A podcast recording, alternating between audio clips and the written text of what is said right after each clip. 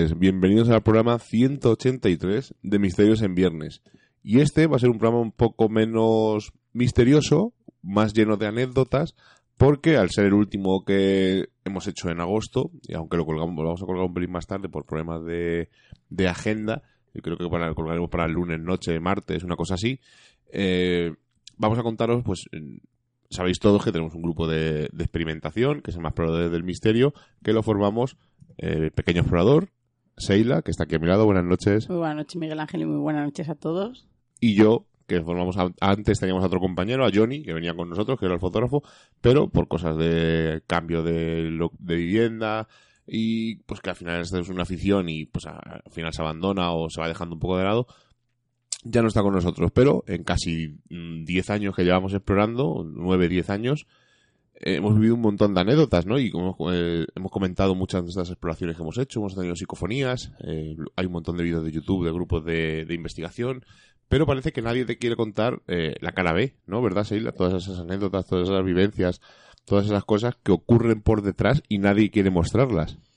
Yo creo que, pero no solamente en una exploración, yo creo que a veces a todos nos ha saltado lo que no tenemos una algo no, que no tenemos una explicación y, al segundo, porque es mm, dos, tres segundos después te das cuenta de que no es así, pues nosotros evidentemente nos ha ocurrido hasta incluso dejar los aparatos, casi salir corriendo. Entonces yo creo que, que forma parte de, yo creo que es un papel muy importante dentro de, a la hora de desgranar y de analizar eh, cuando uno llega a casa, ¿no? Todos esos resultados o no resultados que hemos obtenido en esa noche porque tenemos eh, frente, ¿no? De frente el factor sugestión, el factor en el que el cerebro no le llega suficiente oxígeno por el motivo que sea, que luego contaremos un poquito por qué, donde ese subconsciente aflora y donde el cerebro intenta rellenar huecos y yo creo que, es un claro ejemplo de que, como dice siempre Miguel, no todo lo que brilla es paranormal.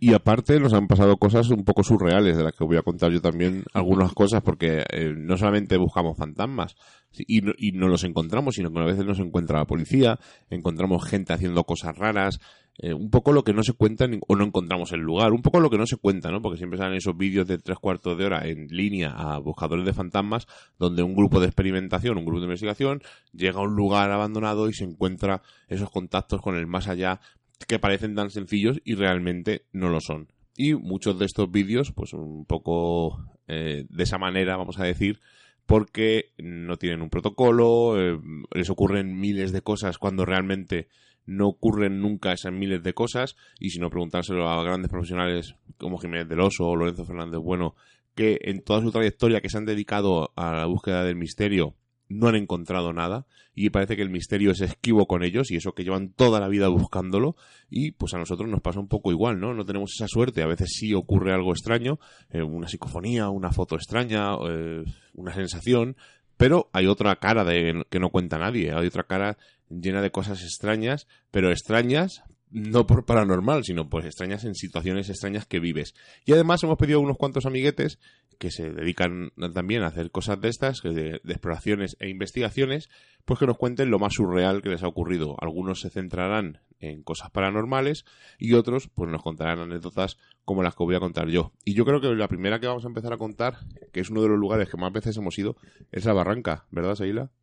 Sí, como siempre dices, es nuestra, es, fue nuestra prueba de fuego ese, el atravesar aquella puerta, ¿no? Buscando respuestas y sobre todo buscando esa dama blanca que tanto, que tanto, tanto se hablaba, ¿no? Y que nunca hemos podido tener la ocasión ni siquiera de, de presentirla ni, ni de tener ningún atisbo de que, de que exista esta dama.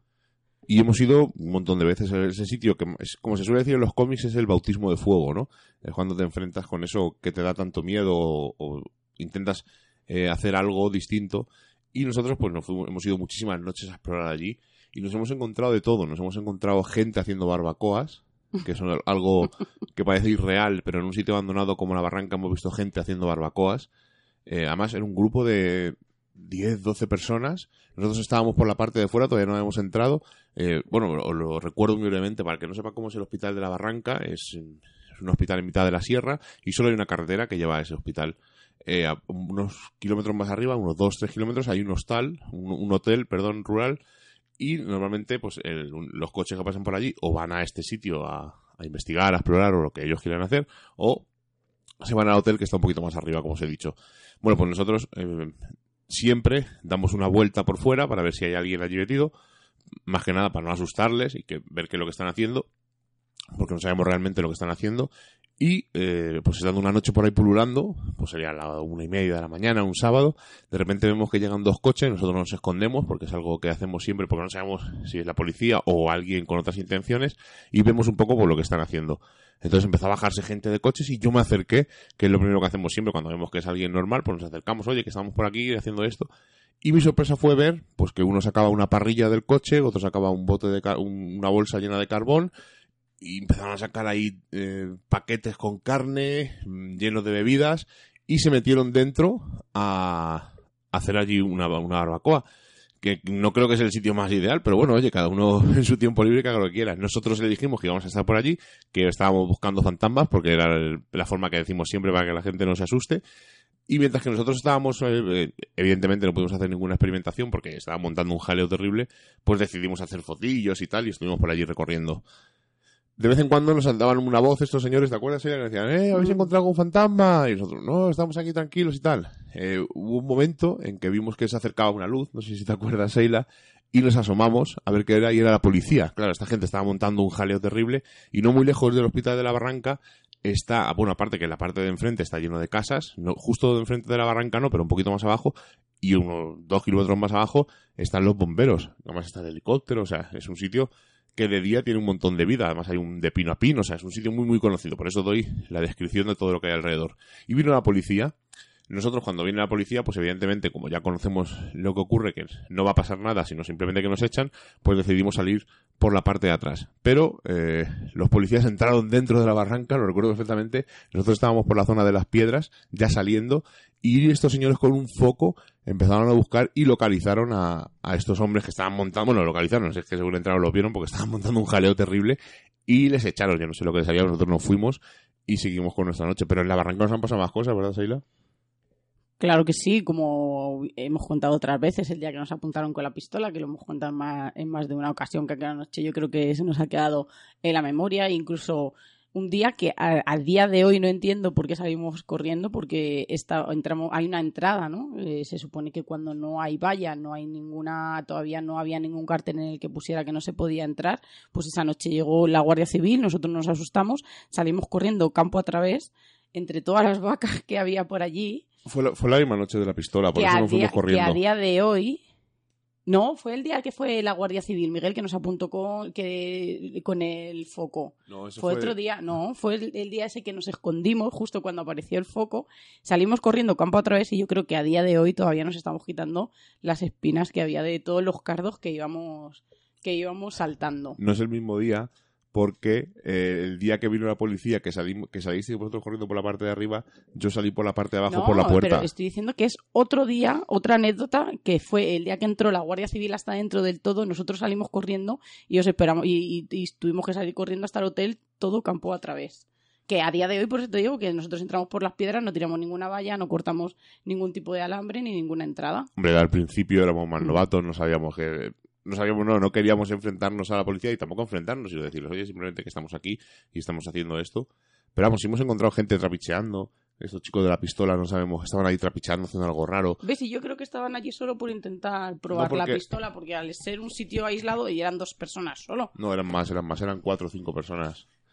Era algo, era algo, eh, yo pienso que estaban haciendo algo raro, no sé, no te puedo decir tampoco exactamente, porque estaban por allí pululando. Pero también nos hemos encontrado una noche un chico con cuatro chicas sin linternas allí dentro, no sé si te acuerdas, que estaba, y que decíamos, pues, ¿cómo venís sin linternas? Y ellos por ahí, no, hemos venido con la, con el móvil, no sé, no sé, es un sitio donde te encuentras cosas curiosas, pero sobre todo curioso porque hay gente. También una vez fuimos, no sé si te acuerdas, con, con Jesús, con Jesús Rojo, fuimos a la barranca porque fuimos a una alerta aún y nos aburríamos y vamos a la barranca que nos pilla cerca. Y allí había un grupo de investigación que no precisamente iban en condiciones muy normales, iban un poco eh, vamos a decir, alegres para la situación. Por eso nosotros, en el momento que muchas veces cuando estamos en un sitio que sabemos que podemos estar y viene la Guardia Civil, somos ahora mismo, ¿no? Salimos, le decimos lo que hacemos, incluso ellos les permitimos, ¿no? Que, nos revisen la, la foto, les abrimos el maletero para que vean que no vamos a dañar nada, que no estamos haciendo botellón, que vamos en el perfecto estado y que lo único que queremos es sacar unas fotillos que yo creo que, que en realidad no eh, la naturalidad no y esa frescura y decir la verdad pues yo creo que, que hace mucho no solo te pueden decir como hemos dicho muchas veces pues que evidentemente abandones el lugar pero por tu integridad física no por otro tipo de problema bueno pues vamos a pasar al primer audio de uno de nuestros colegas que es un amigo es periodista, tiene un programa de radio. Estamos hablando de Álvaro Martín, del programa Ecos de lo Remoto, y nos ha mandado este audio. Hola Sheila, Miguel Ángel, Rubén. Muy buenas noches. Saludos a todos los oyentes de Misterios en Viernes. Soy Álvaro Martín. Y cuando me preguntasteis por alguna situación extraña, curiosa, peculiar, incluso divertida, durante una investigación, durante una exploración, como queráis llamarlo, cuando nos metemos en esos lugares abandonados, a veces peligrosos, pues la verdad es que tuve que hacer memoria al instante no me vino una en concreto, porque bueno, en cuanto a encontrarte personas un tanto extrañas en el lugar, podría contar alguna. En cuanto a situaciones extrañas, insólitas, misteriosas, pues también podría contar contar otras, pero enseguida me vino a la mente algo que pude vivir hace poquito, hace relativamente poco, y bueno, no por ser un lugar eh, pues famoso, no por ser un lugar que casi todos me imagino que habréis visitado, y si no, os lo recomiendo, pues deja de ser interesante. Me refiero al pueblo viejo de Belchite, lugar de mil y un misterios,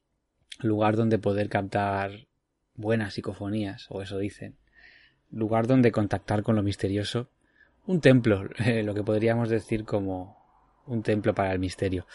Y bueno, allí nos fuimos con el programa de Ecos de lo Remoto con unos cuantos amigos para grabar una experiencia única, ya que nos dejaron estar a solas en el pueblo, en esas ruinas, que si ya imponen de día, pues de noche con la luna llena, de madrugada, no os quiero ni contar. Había un auténtico silencio que pudimos aprovechar y que bueno, tuvimos algunos resultados más o menos eh, descifrables, pero lo importante es lo que os quiero contar a continuación. Imaginaros, Estábamos en mitad de la noche dirigiéndonos por la calle mayor hacia la iglesia de San Martín, al fondo del pueblo. Íbamos con una guía, con Nati, con una guía muy amable que nos acompañaba con cierto resquemor, para que vamos a engañarnos, eh, a través de todas las calles del pueblo y nos explicaba algunas cosas al grupo que estábamos allí, bueno, pues intentando obtener esos resultados.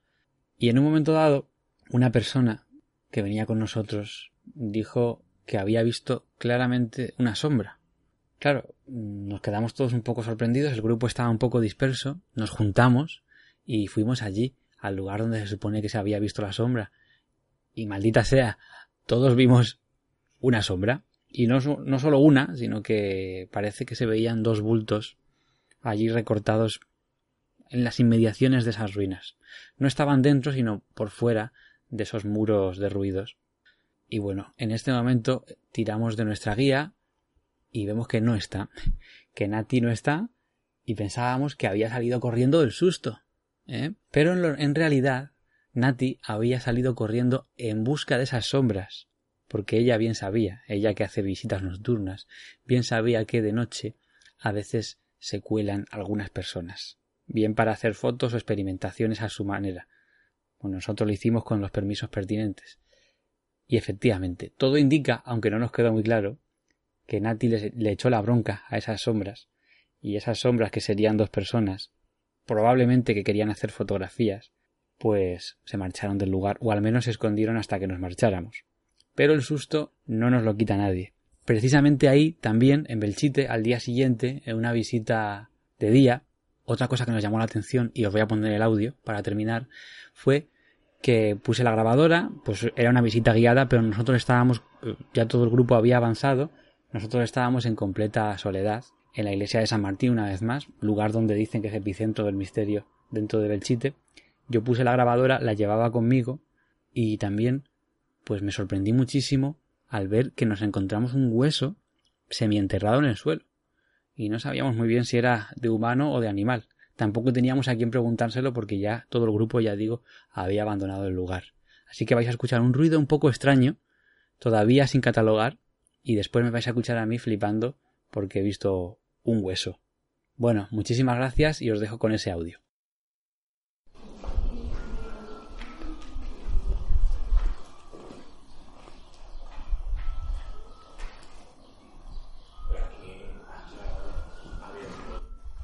Hombre, claro. ¿Habéis visto el hueso? Hay un hueso. En el suelo. ¿Dónde está Minerva más o menos ahora mismo?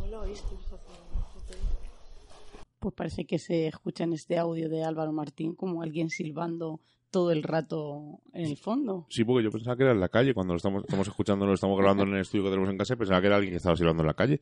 O parece como un silbido, ¿no? No, no, me- no se me asemeja al ruido de una bomba, que es como dicen que se oye en Belchite, ¿no? La caída de una bomba, pero como alguien silbando. Porque es muy largo y como muy melódico. Claro, y no creo que hubiera alguien silbando con ellos. O sea, sería, no sé, es un poco, es un, audio curioso, ¿eh? Yo tengo que decir que tengo que volver a Belchite porque la primera vez que fuimos, lo podríamos meternos en esta anécdota, fuimos una Semana Santa.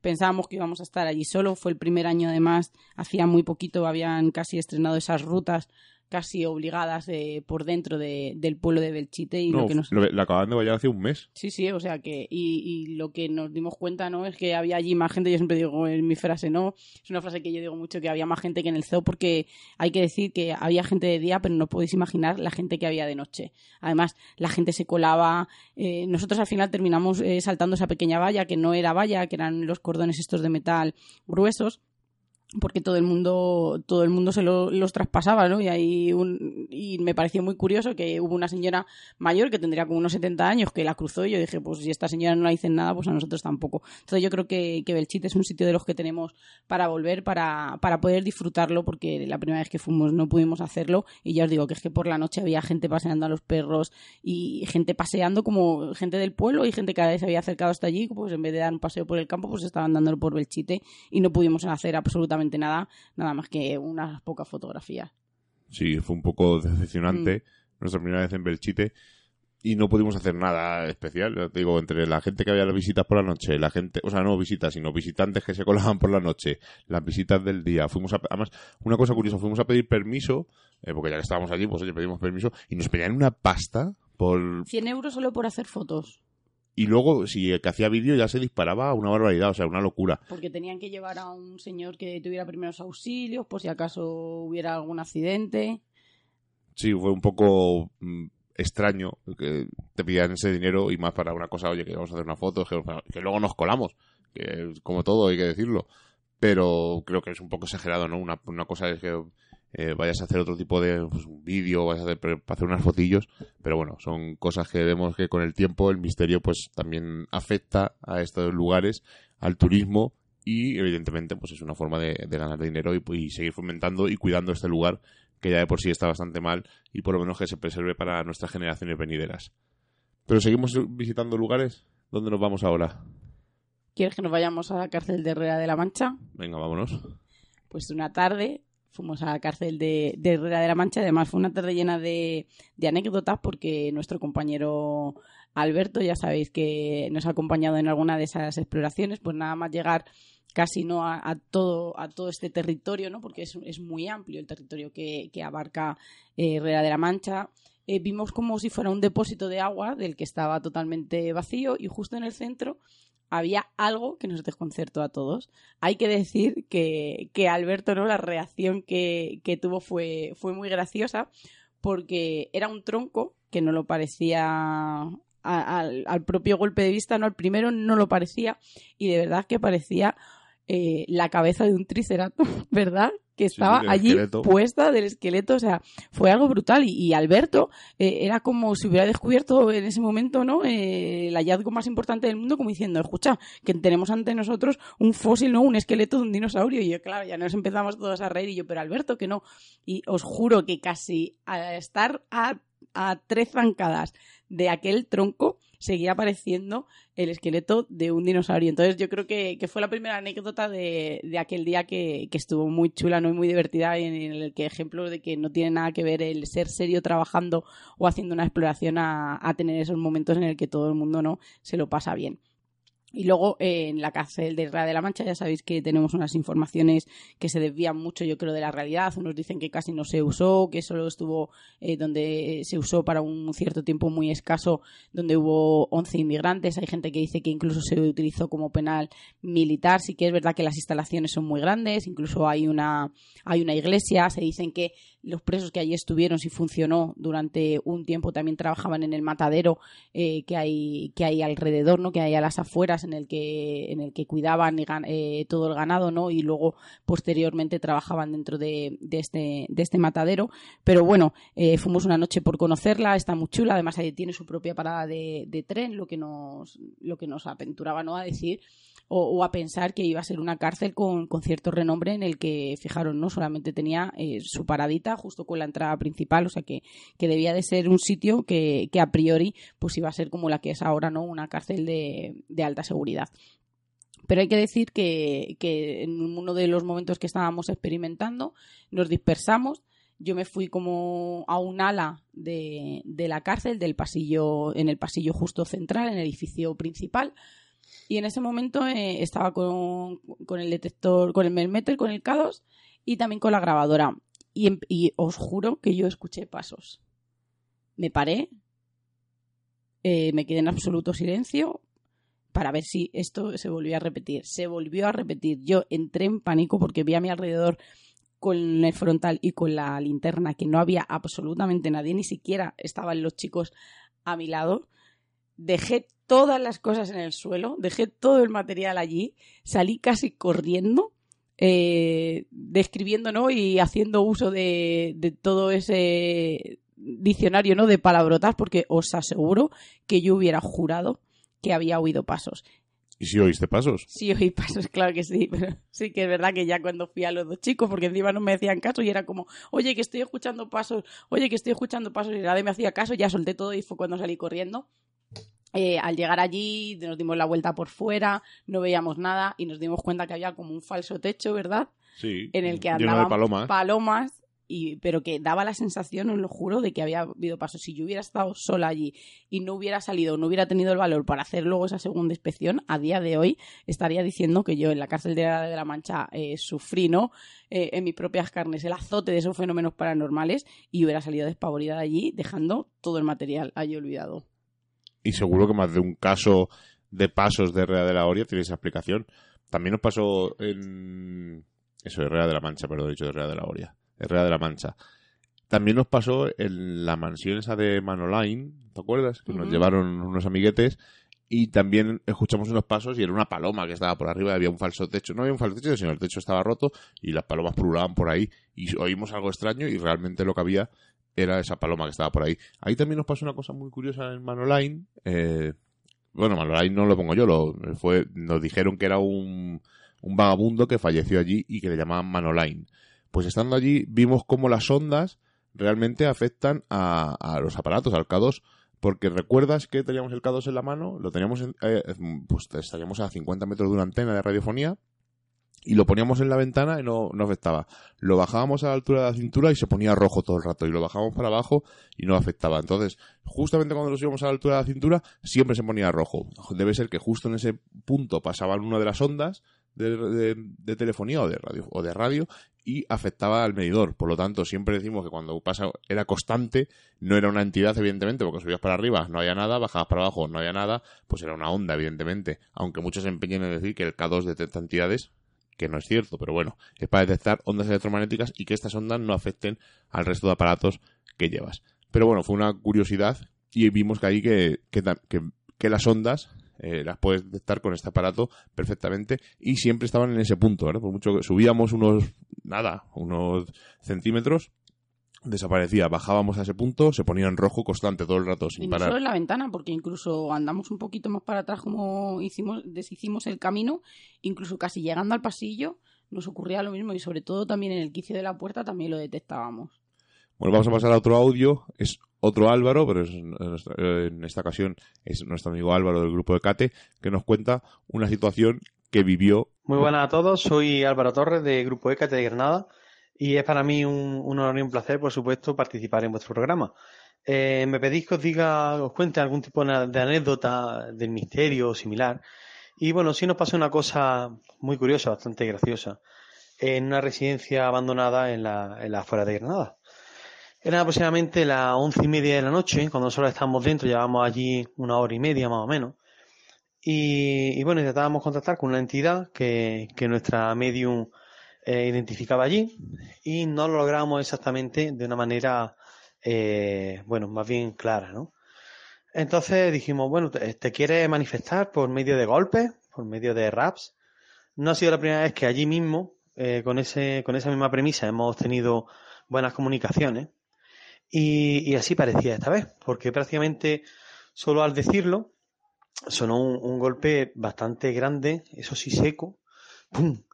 Y claro, todos nos miramos, oh, pues parece que sí, Ven, pues vamos así, eh, bueno, eh, ¿estás bien? ¡Pum! Otro golpe, oh, pues ya estábamos un poquito, la verdad, eh, medio emocionados, ¿no? Oh, qué bien, pues parece que sí, que vamos a poder comunicar, que, que, que bien, tal, no sé qué. Bueno, pues eh, entonces nos está diciendo que estás bien, ¿no? ¡Pum, pum! Dos golpes. Entonces es que sí o, o es que no. Eh, qué cosa más rara. Bueno, pues eh, te puedes manifestar de alguna otra manera. ¡Plum! Otro golpe. Oh, pues esto va cada vez mejor. Qué, maravilla. Eh, casi automáticamente están, están respondiendo. Eh, bueno, pues puedes decirnos algo y, y escuchamos todos los que estábamos allí. ¿Hola? Ahí va. Hola, ha dicho hola, la había escuchado toda, ha dicho hola, ha dicho hola. ¡Qué bárbaro! Claro, prácticamente emocionados, ¿no? Eh, sí, eh, hola, estamos aquí. ¿Qui- ¿Quién eres? Hola, hola de nuevo. Oh, pero claro, ya, ya nos parecía un hola mm, menos paranormal y más, más normal, más terrenal, ¿no? Eh, nos quedamos todos callados mirándonos y de nuevo. ¿Hola? Ah, Nos parecía ya bastante cercano. Salimos de- del recinto de la, de la residencia y vimos, bueno, pues una presencia, la verdad, eran, pues eso, ya os digo, las once y media, doce de la noche, una presencia toda de verde que avanzaba hacia nosotros. Y cuando ya vino un poquito más adelante nos dimos cuenta de que era la Guardia Civil. La verdad es que los golpes provenían de, de mi coche, que estaba aparcado justo al lado. Nosotros nos metíamos en un camino vecinal y yo me lo había dejado abierto. Entonces la Guardia Civil al pasar por allí había visto el vehículo, había ido a ver si había alguien dentro o lo que sea, pues sinceramente supongo que pelando la pava. Y claro, al ver que estaba abierto, había mm, abierto y cerrado varias veces el coche para ver si alguien salía a por él. Y viendo que no, pues entraba en el recinto donde nosotros estábamos diciendo hola, hola, hola. Bueno, esto no, no deja de ser una anécdota, no, no llegó a ser paranormal. La verdad es que, bueno, a las once y media ver un ser de verde da un poquito de impresión, pero bueno, era muy, muy terrenal. Y hasta aquí mi historia. Muchísimas gracias a todos y un gran saludo. Qué bueno, Álvaro. Nos estábamos muriendo de la risa escuchándote porque ese hombre de verde, yo creo que se nos ha parecido a todos los que salimos a explorar o a investigar. Además, me ha recordado una noche que estábamos en el Alamín, fue yo creo la primera vez que, que fuimos allí. Éramos un grupo además un poco numeroso y una de. Me di una de las. Estábamos eh, frente a la casa del alcalde y me di la vuelta y vi como, como un reflejo. Entonces yo le dije, yo creo que viene la, viene la policía. Miguel miró para atrás y dijo que no, y nosotros que sí, de verdad que hemos visto y tal, y un amigo y yo decíamos lo que, que estábamos seguros de lo que habíamos visto, y él dice, pero no ves que es el reflejo de los, de los faros del coche y tal, y de las luces, y dijimos, ah, bueno, pues nada, y a los dos segundos empezamos a escuchar como, como alguien que venía, entonces yo me di la vuelta y vi a la pareja de guardias civiles, entonces yo me cogí del brazo del Miguel porque no sabía en ese momento si tenía miedo o qué era lo que estaba sintiendo, y yo le dije, Miguel, que vienen los señores, y el Miguel, ¿qué dices? ¿Qué dices? Y yo digo, Miguel, que vienen los señores por detrás y efectivamente, hola, muy buenas noches, somos la Guardia Civil, ¿qué hacen ustedes aquí? Y no solamente eso, es que ya venían con un compañero que se había ido a hacer pis Sí, sí, eso iba a decirlo un, yo. un minuto antes Que y venían que- con él que le pegaron un susto al chico que dice, madre mía, dice, casi me lo hago encima. Ya, pero si esto os parece surrealista, ya si añadimos que de justo en ese momento uno de los que iban con nosotros, porque no estábamos explorando, era mucho antes de explorar, antes de dedicarnos a hacer exper- experimentación paranormal, uno de ellos salió al balcón y empezó a hacer una imitación de Franco. Españoles, estoy aquí, no sé qué, y le dijo Guardia Civil, a ver, el del balcón, que se baje aquí con nosotros. Pues es un poco una situación un tanto surrealista y son cosas que ocurren de verdad, o sea, no estamos inventando nada. De, ah, Seilo va a contar una cosa de una residencia relacionada Sí. con lo que ha dicho, pero yo voy a contar otra cosa de unos policías también. Nos vamos una noche a una discoteca abandonada, teníamos conexión en directo con Joaquín Abenza de la Noche de las Psicofonías y se nos ocurrió ir a una discoteca abandonada pues a ver si el fenómeno allí podía actuar. Bueno, el caso es que estamos allí, pasamos una- un montón de... Que no nos colamos. Una hora y pico, hasta el sitio está abierto. Y al aparcar pasó eh, los vigilantes del recinto donde estábamos, porque era un... Del polígono. un polígono y pasaron y nos vieron, no nos dijeron nada, pues nosotros nos fuimos a lo nuestro. Cuando, volvemos, que íbamos, íbamos en una furgoneta, ¿te acuerdas? del Kimbo. Y, y, pasaban y se nos quedaban mirando. Pues cuando volvemos, después de estar hora y pico en la discoteca, porque claro, entre que te llaman, estuvimos experimentando, realizando cosas, eh, cuando entramos en la conexión en directo, pues eh, al poquito del rato nos fuimos. Con mm, opción de volver otro día porque nos parecía un sitio interesante, era un sitio bastante tranquilo, un poco alejado de la carretera, un poco alejado de todos los sitios, entonces estaba bastante curioso. Cuando volvemos vemos a unos tíos eh, mirando la furgoneta y nos acercamos y le digo, buenas noches, y nos dice uno, eh, Alejandro Martín, y nos quedamos así, y, nuestro compañero, el Kimbo, dice, sí, soy yo. Y dice, a ver, documentación. Y le decimos, ¿cómo que documentación? ¿Y usted quién es? Y dice, yo soy la Guardia Civil. Y le dije, bueno, pues tendrá usted... tendrá usted que enseñar una documentación para o algo. Ah, y nos dijo, sí, sí, tiene usted razón. Nos enseñó su documentación, vimos que eran policías y nos explicaron que es que los vigilantes habían pasado por nuestro lado y se pensaban que éramos unos ladrones, que porque había una juguetería cerca y que íbamos a, a asaltar la juguetería. Nosotros le explicamos lo que estábamos haciendo, se quedaron un poco alucinados, le dijimos incluso que podían llamar al programa, eh, le damos el teléfono para que llamaran al programa al estudio, para que dijeran que era cierto, que estábamos allí eh, para hacer la experimentación. Y los tíos nos dijeron que que los vigilantes les habían dicho que éramos unos pintas terribles y con ellos delante les dijo el policía, y estos son los pintas terribles. Los tíos se callaron, los vigilantes se metieron en el coche y se fueron. Nosotros, nos, como nos pidieron los DNI para identificarnos, pues tuvimos que estar allí hasta que nos ficharon y dijeron si realmente nos había pasado. Eh, tenemos alguna causa pendiente o algo.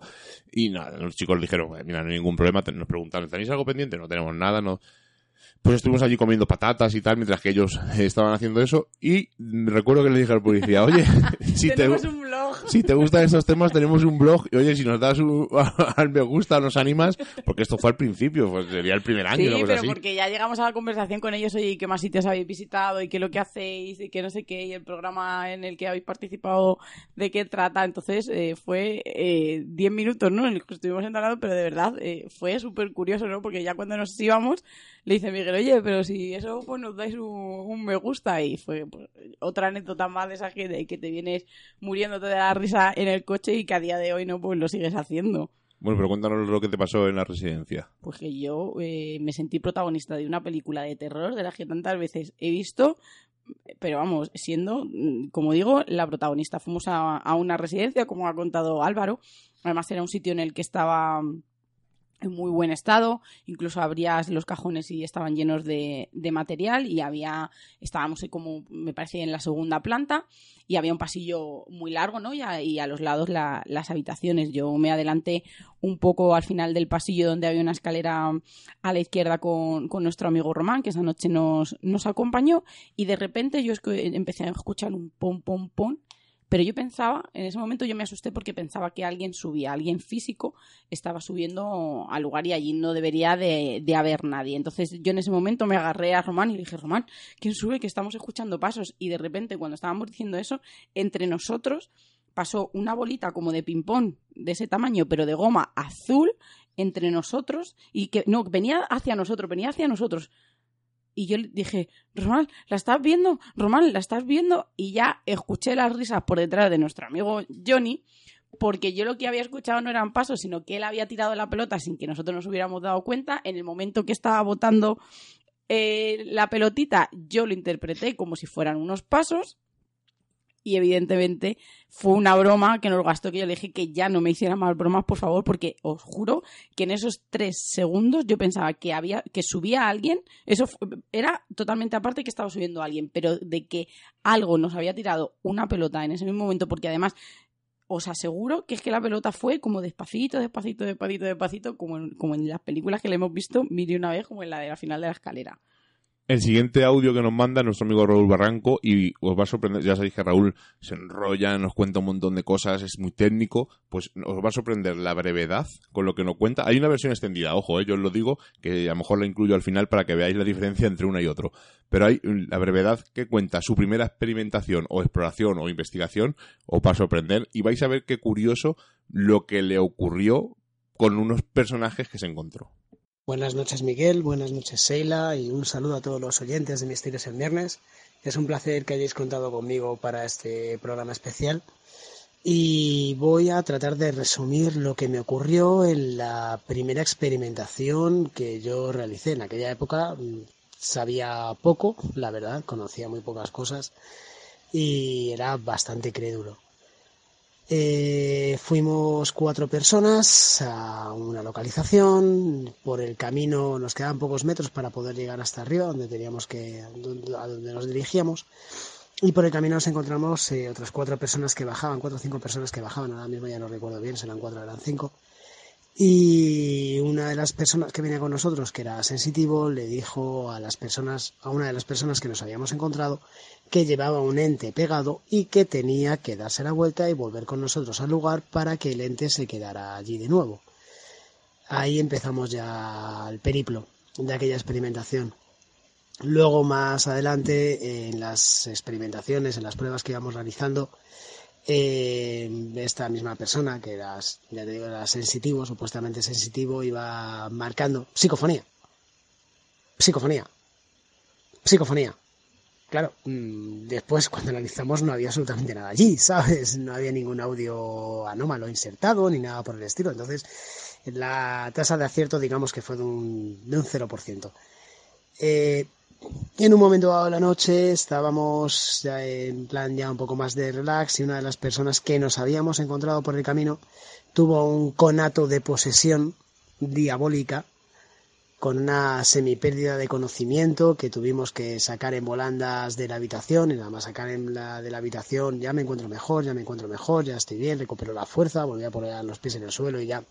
El resto de la noche fue más o menos tranquila con los marcajes de psicofonía por un lado y por otro lado con la nula previsión de lo que íbamos a hacer, no llevamos ningún tipo de protocolo, no es que parecíamos realmente ocho o nueve elefantes en una cacharrería recorriendo pasillos y recorriendo habitaciones y recorriendo. Así que ya te digo no se me quedará no se me, no se, se me quedó muy marcado y no se me olvidará la escena de psicofonía. Y la escena de la de la supuesta posesión Luego ya más adelante me han, sucedido cosas, me he encontrado con gente luego dentro de los sitios en los que hemos ido y tal, pero bueno, ya son más, más normales, cosas más normales. Pero yo creo que la más, la más estrambótica fue esa, aquella situación, aquel, aquel día de verano. Es que el mundo del misterio es, es curioso, porque somos muchos, pero luego al final somos pocos y casi todos nos conocemos. Pues este grupo, esta gente que dice Raúl, nosotros también le conocimos una noche, ¿verdad? Y vivimos una situación un poco peculiar. Eh, no vamos a decir quiénes son, evidentemente. Eh, por cierto, hay que decir que han evolucionado, han cambiado radicalmente el estilo y lo aplaudimos y lo alabamos. Pero cuando nosotros los conocimos, fuimos a una mansión que de ahí en la Sierra de Madrid y vimos que había luces, que había gente, y, fuimos con unos amiguetes, con, con, Diego y Sheila, que querían conocer este sitio, porque le habíamos hablado de él, que era muy chulo y tal. Entonces, al entrar, pues lo primero que hacemos, como siempre, es entrar, oye, que estamos aquí y tal, no sé qué. Los conocíamos a todos, eran dos grupos. Y, bueno, a uno no lo conocíamos, que fue el que conocimos ese día. Y estaban allí, pues, intentando hacer una, bueno, no sé, bueno, una investigación, vamos a decir, ¿no? Entonces nosotros le dijimos que nos que pues, bajábamos a la cocina, porque es una casa de varias plantas, y que íbamos a estar allí grabando unos audios para que no nos molestáramos. En un principio nos dijeron que no fuéramos, ¿verdad? Como si eso fuera de ellos, eh, pero bueno, eh, son tonterías y cosas que ocurren.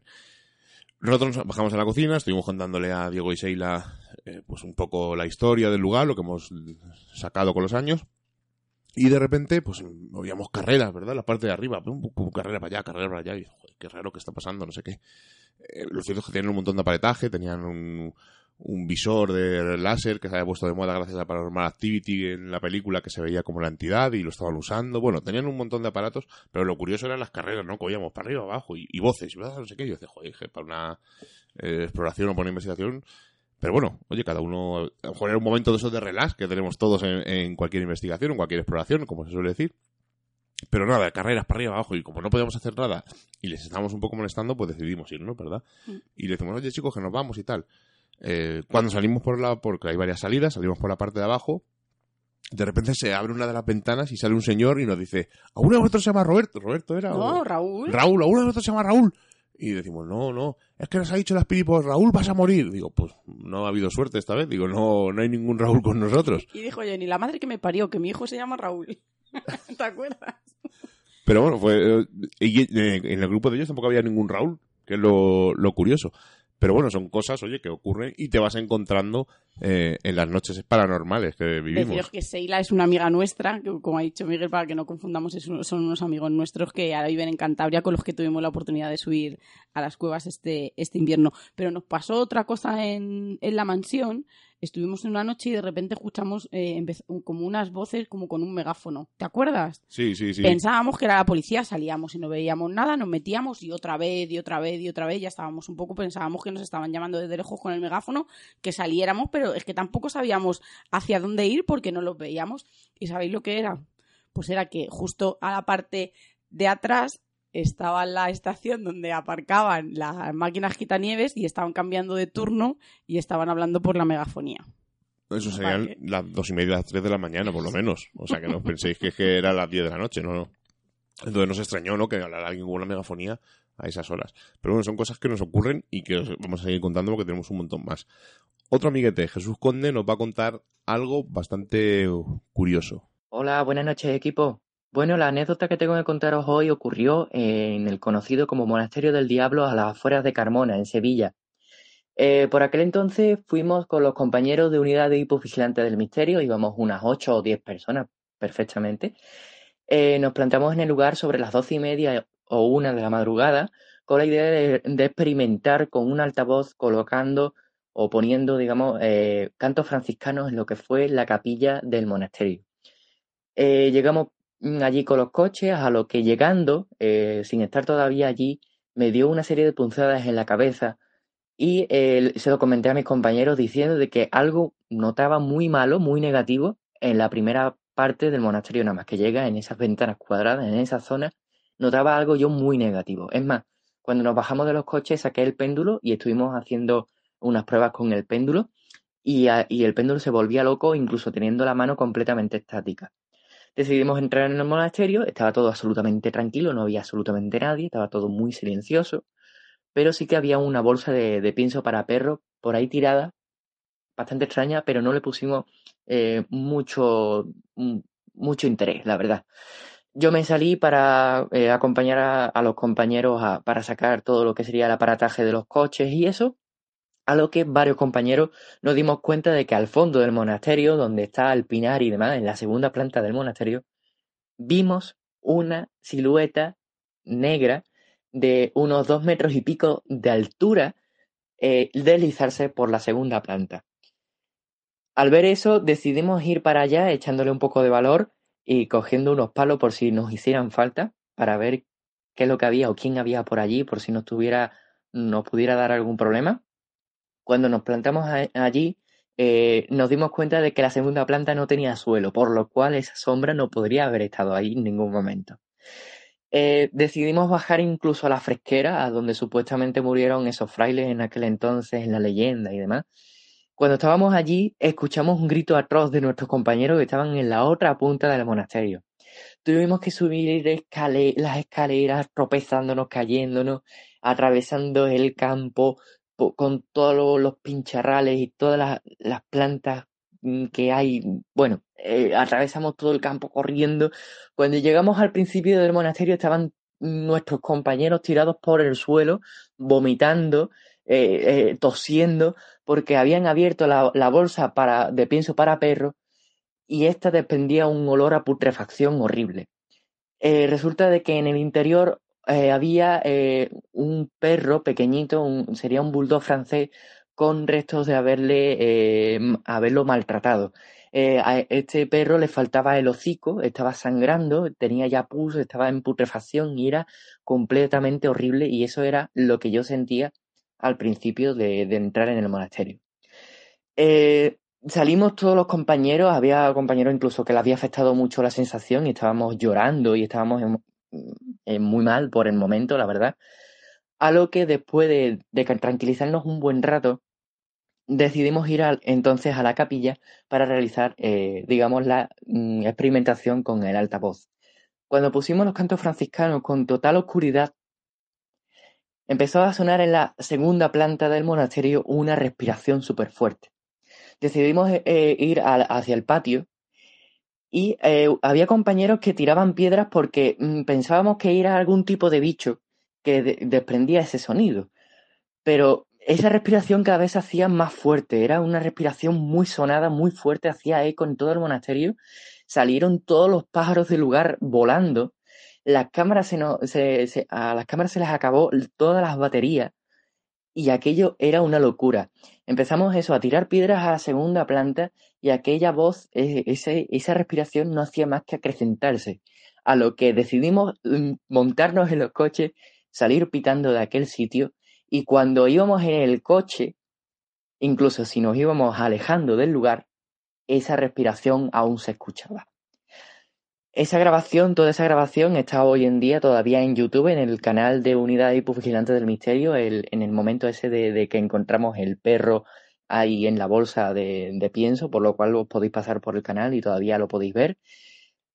Y fue uno de los momentos más traumáticos que he pasado en mi vida a día de hoy. La verdad que fue un momento para no recordarlo jamás. Yo siempre lo digo, ¿no? Que cualquier día nos vamos a encontrar un cadáver en un sitio de estos o, el cuerpo de algo, un animal o de alguien, porque cuerpos de animales hemos encontrado, porque en el búnker ruso... Pero no recientes. Pero no recientes. Creo que debe ser una cosa traumática, ¿no? Nosotros estuvimos en el Monasterio del Diablo y estuvimos con, con Álvaro de Unidad Ceipus también. Eh, Jesús no pudo venir esa noche porque se fue. Y bueno, estuvimos en varios sitios, en la Casa de la Loca, en, un cortijo, estuvimos en varios sitios con, con Álvaro, hicimos un buen, un buen tour. Y del Monasterio del Diablo eh, me llamaba la atención toda la leyenda que hay, ¿no? Que van sectas, que no sé qué. Y fijaos, el Rubén era más pequeño, nuestro pequeño explorador era más, era más pequeño, fue hace un par de años, ¿no? Creo que tres años, tres, años que fuimos a Sevilla. Y eh, estando allí, eh, pues él sabía, no quería ir además, le daba un poco de miedo. Y cuando llegamos vimos lo que era, pues dijimos, joder, si esto está... Porque claro, te lo venden como que está en mitad del campo y tal, pero alrededor hay unas casas, lo hemos contado varias veces. Incluso hay una, una granja, porque se hayan vacas y, o, perros ladrando. Pero lo curioso es que estando allí, pues vinieron unos coches y claro, eh, eh, Rubén se asustó que vienen, ya, vienen para acá, vienen para acá, porque se pensaba que podía venir alguien de una secta allí o algo, yo qué sé, no sé, todo lo que cuentan. Y realmente eran unos tíos que iban a, uno de los chalets de la granja. Pero es curioso cómo la sugestión ¿eh? juega con nosotros y, incluso que estamos súper acostumbrados a estos sitios y, y, tampoco eran cosas el monasterio del diablo, o sea, si realmente lo ves. Y luego encima resulta que es que tampoco es el monasterio que cuentan de la leyenda, porque la leyenda es una obra de teatro. Bueno, hay una historia ahí eh, muy brocambolesca y realmente el monasterio no es el monasterio que había antiguamente, pero bueno, son pequeños detalles. Pero el sitio está chulo para hacer unas fotos, además lo pasamos muy guay con Álvaro, estuvimos allí. Es un sitio donde supuestamente ha volado gente, es un sitio, hace poco vi una foto de unos chicos que dicen, mirad la sombra que hay al fondo y tal, es una cámara con visión nocturna. Es que la, la visión nocturna también provoca fotos, o sea, provoca sombras, pero bueno, son cosas que que con el tiempo vas descubriendo. Pero allí no nos pasó nada extraño ni nos pasó nada curioso. Nos estuvimos con Álvaro, estuvimos en el sótano, estuvimos recorriendo. No, y hablando de anécdotas, ¿qué es lo que terminamos haciendo? Pues al final comentando anécdotas y, fotos. Un montón de fotos de todas las posturas posibles, saltando, porque la verdad que el enclave es súper chulo y, invita ¿no? a, tomarte, a hacerte esas fotos que, luego quedan tan, tan impresionantes, ¿no? Cuando, cuando uno las ve. Así que al final lo que conseguimos allí pues es traernos fotos chulas. Vamos a pasar a nuestro amigo Michael Martínez Blanco que nos va a contar otra situación bastante curiosa.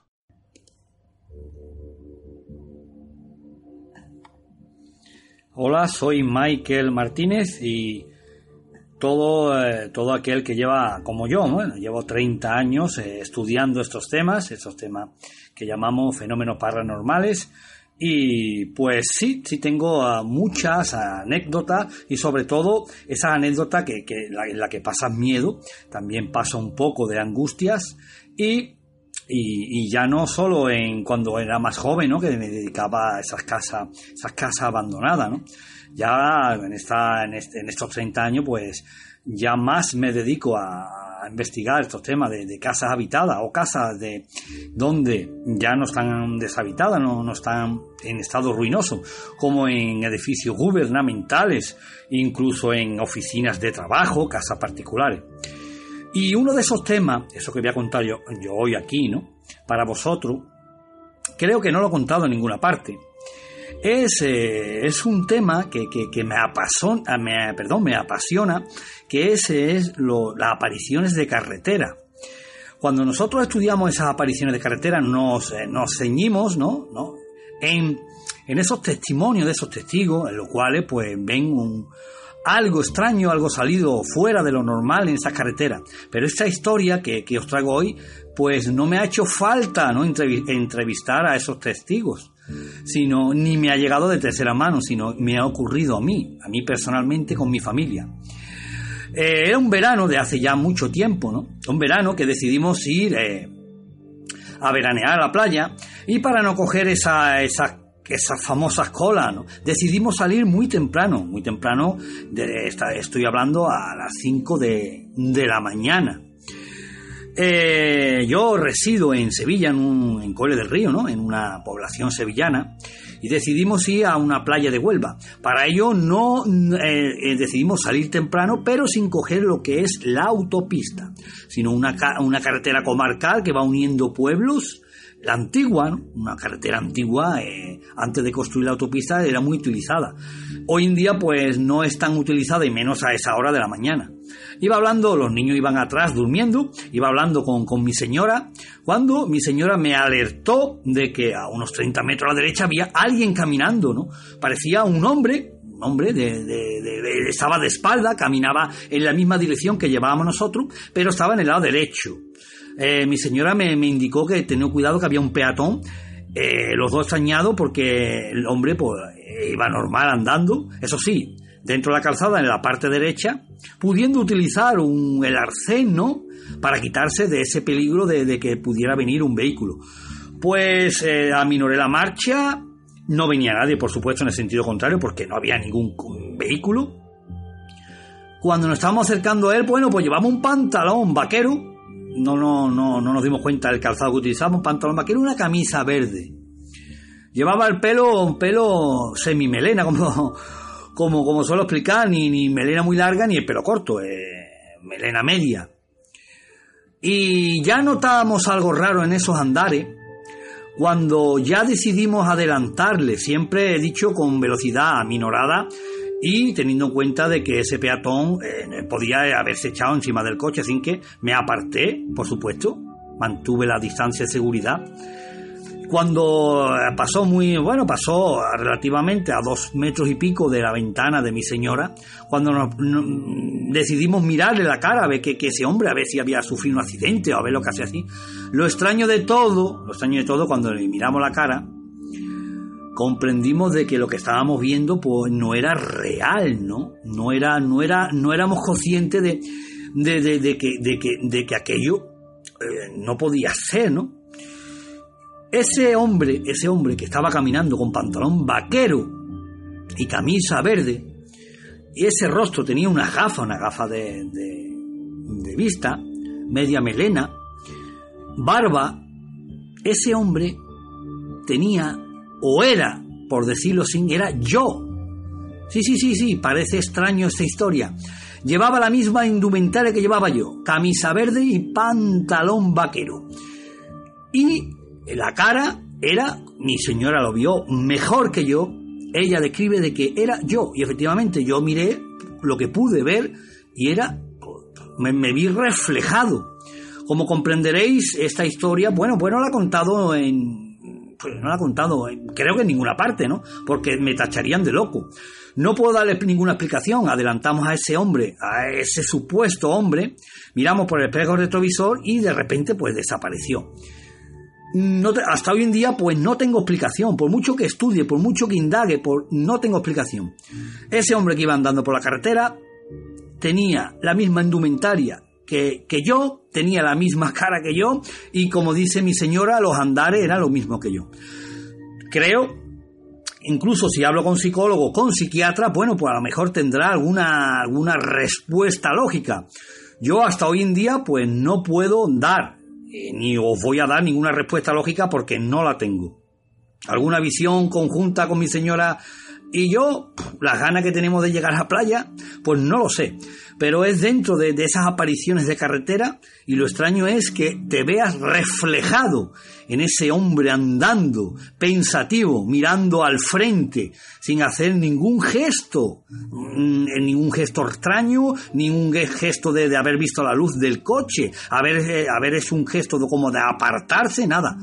Él seguía su camino, iba dirección, bueno, pues dirección hacia el mismo, mismo objetivo mío, ¿no? Dirección a la playa. Bueno amigos, os dejo esta historia, es una historia real que me pasó a mí y que lo dejo ahí, cada uno que interprete su, su, su, su manera de, de ver estos fenómenos, para mí no tiene explicación. El cansancio, no haber dormido, los nervios de llegar a la playa, si se nos había olvidado algo. Bueno, un saludo para todos. Es que mm, aparición de carretera pues puede tener una explicación mm, sobrenatural o puede tener una explicación muy natural y muy lógica. Lo hemos contado muchas veces eh, y no lo vamos a contar otra vez porque ya comentamos ese coche que nos pilló en la barranca, esas dos chicas que empezó a llover, se, se abrazaron, se pusieron una manta, un paraguas, ese coche que vio algo extraño en la cuneta, aceleró. Bueno, lo hemos contado un montón de veces. Pero no os he contado una cosa que me pasó con mis primos una noche. Bueno, una noche no, una madrugada. Serían... Tengo un primo que es pescador. Bueno, es cazador y es pescador. Le gustan las dos cosas. Y nos fuimos una, ma- una bueno, una, iba a decir una noche, una madrugada, porque quedamos a las 4 de la mañana para irnos a pescar al río Jarama. Pues íbamos eh, hablando, íbamos en el coche, los tres primos, y por el camino, íbamos un camino de una carretera secundaria, y pues íbamos hablando, vos fíjate, en estas carreteras secundarias aparecen ovnis, aparecen, eh, pues fíjate, yo era bien pequeño, tendría 14, 15 años, eh, aparecen ovnis, aparecen eh, chicas de la curva, se- seres extraños, no sé qué, ese tipo de carreteras. Imagínate que, que desaparece algo, no sé qué. Bueno, íbamos hablando distendidamente, por riéndonos, y de repente al doblar una curva vimos un ser andando por una cuneta. Además, no sabíamos lo que era, claro, se- se- según giras esa impresión. Y mi primo la reacción que tuvo de ir con las luces largas, bajarla a las cortas, porque se asustó. Y cuando nos fuimos acercando vimos que era un señor con un gorro, además era un gorro de paja bastante grande, que fue lo que nos asustó porque no sabíamos muy bien qué era, y, y iba andando. Y paramos a su lado y le dijimos que, que a dónde iba. Que, y dice, no, voy a trabajar a la, a la huerta que te- cuando antes de que amanezca, que ya voy empezando a... por-". O sea, fue una simple curiosidad. Pero sí que una noche tuvimos un visitante de carretera bastante extraño, ¿verdad, Seila? Yendo hacia los molinos. ¿Te acuerdas? Cuéntalo. No, fue, viniendo, viniendo de los molinos. fue. En esa carretera eh, va de los molinos a no, no sé, creo que es a Guadarrama o no sé, uno de los pueblos de la sierra. Y íbamos por la carretera y es una carretera que está totalmente a oscuras, no hay ni una luz, no hay nada. Además hay un campo de tiro, hay un montón de, de fincas, pero no hay ni una luz. Y la carretera que tendrá 5 kilómetros, una cosa así, o Sí. seis kilómetros, no sé, no, no puedo deciros precisamente la distancia. Y yendo por esa carretera, íbamos, pues, íbamos a- fue antes incluso de, de dedicarnos a esto, fue cuando íbamos a, a noches, a- como decía nuestro amigo, a lo del miedo. Y íbamos en el coche y vimos un, un señor andando por, por- no por la cuneta, sino casi por la mitad de la calzada, ¿verdad? Iba andando como un poco raro, iba andando como cizagueando. Entonces nosotros le, le adelantamos y bajamos, le adelantamos y pasamos, pero claro, al mirar vimos que iba como un poco raro y dijimos, a ver si es que le pasa algo, yo qué sé, sí que le pasaba algo realmente. Dimos la vuelta, bajamos la ventanilla, oye, ¿qué pasa amigo? ¿Qué tal? ¿Qué tal? El señor iba un poco perjudicado, iba de un pueblo a otro porque eran las fiestas de un pueblo a otro y serían las 3 de la mañana, las 4 y este señor iba totalmente a oscuras solo, oye, necesitas ayuda y tal, el hombre pues como podía nos iba balbuceando que no, que se encontraba bien, que iba a casa a dormir y, poco más, pero lo curioso, ¿no? Pues el peligro de que este hombre sin ningún tipo de señal fuera andando por mitad de la carretera, nosotros porque íbamos, a- no íbamos rápido, que íbamos a velocidad normal, porque íbamos charlando, pero era un visitante, bueno, un personaje de carretera bastante peculiar. Pero de eso nos hemos encontrado algunos, porque una vez noche preguntando por una gasolinera a un Me señor, estaba acordando ahora mismo. O sea, eh, Es que eran las fiestas del pueblo por el que acabábamos de pasar y había estaba el señor como a las afueras yéndose de su casa. sí, pero tampoco estábamos buscando un sitio abandonado, sino que estábamos buscando la catedral. de ya, pero Justo. el hombre no iba en condiciones como para que nos... Bastante que nos dijo dónde podría haber una gasolinera, Porque- que nos dio unas indicaciones. Claro, no, no había gasolineras, eh, donde estábamos no había gasolineras, y buscando en Siri no nos encontramos una gasolinera. Y vimos a este señor y pregunta, oye, hay una gasolinera por aquí. Y el hombre, como pudo, dijo, para afuera. Y dijimos, pero está abierta. Y ya el hombre nos miró como diciendo, mira, no, no puedo ni explicar. Sopló y Sopló, hizo- se hizo- dio la vuelta y siguió andando y nos dejó solo. Dijo, ya tanto no. Son estas apariciones de carretera no tan sobrenaturales, pero bastante curiosas. Y creo que en este programa, que es un poco más distendido, eh, merecía la pena contarlo. Vamos a escuchar a un gran amigo nuestro, eh, nuestro amigo Serón, que nos va a contar algo, mm, no voy a decir curioso, pero sí peculiar. Hola, buenas noches, compañero y amigo de Misterio en Viernes. Esta noche os traigo otra anécdota del programa. Digamos que es la anécdota más surrealista que tengo y que recuerdo. Y todo sucedió en una de mis visitas a Cortijo Ratón. Esta vez que os cuento fui acompañado por el grupo Heindar de Bárbara Ramírez. Y vosotros sabéis que yo no soy muy amigo de utilizar maquinaria a la hora de investigar, pero los compañeros de Heindar querían probar la famosa Spirit y yo accedí a probarla con ellos. Un poco incrédulo de los resultados que podía dar, según decía nuestro compañero, este aparato. Y tras encenderla y escuchar el ruido en blanco, se comenzó a escuchar entre ese sonido tan molesto y peculiar otros sonidos parecidos a tiros. Y nos empezamos a poner nerviosos. Bárbara empezó a hacer preguntas y de repente escuchamos esto. ¡Ayuda! ¿Por qué quiere que te ayudemos?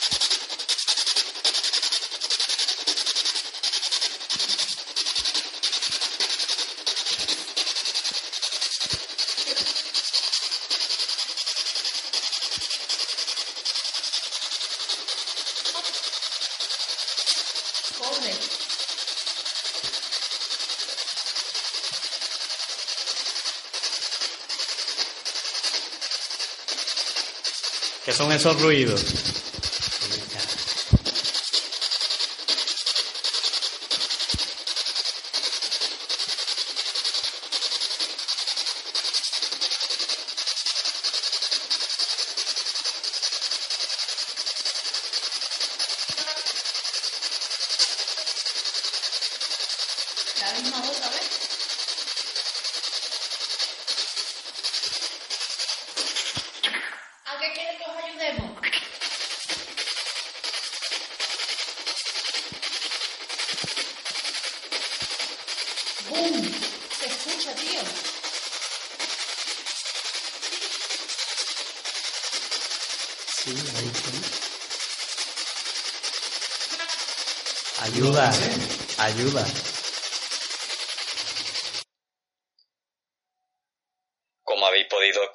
Se oye claramente una ayuda.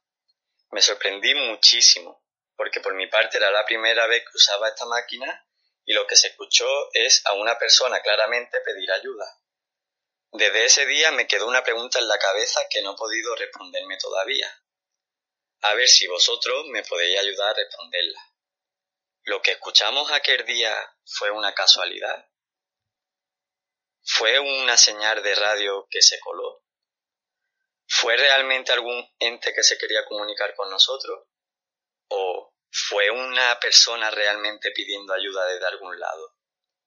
Con estas preguntas finalizo. Un fuerte abrazo a todos. La Spirit nos ha jugado alguna mala pasada nosotros también. A veces ha funcionado, solamente no funcionó. Y curiosamente en el Alamin, que es el sitio donde más podemos anécdotas podemos contar, ya vamos a contar algunas así muy rápido. Pero es que es un poco pues la situación, el momento, analizar, siempre tener varias fuentes de audio para comparar. Puede ser que si fuera una... Como no sabemos realmente cómo funciona bien la Spirit Box, puede ser una interferencia. eh, a ver, escuchándolo aquí en radio es muy difícil, ¿no?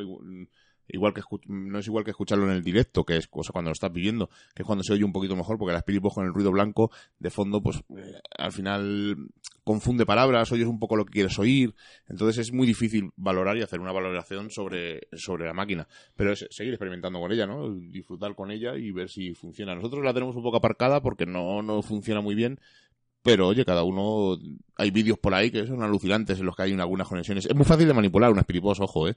Es muy sencillo manipularlo y eh, con un, una emisora de radio puedes fácilmente falsificar unos resultados.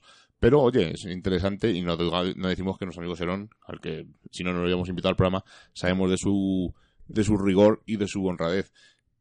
Pero es probar, experimentar con la Spirit Box, probar, seguir probando y ver si lo que te dice concuerda con la historia del lugar. ¿verdad?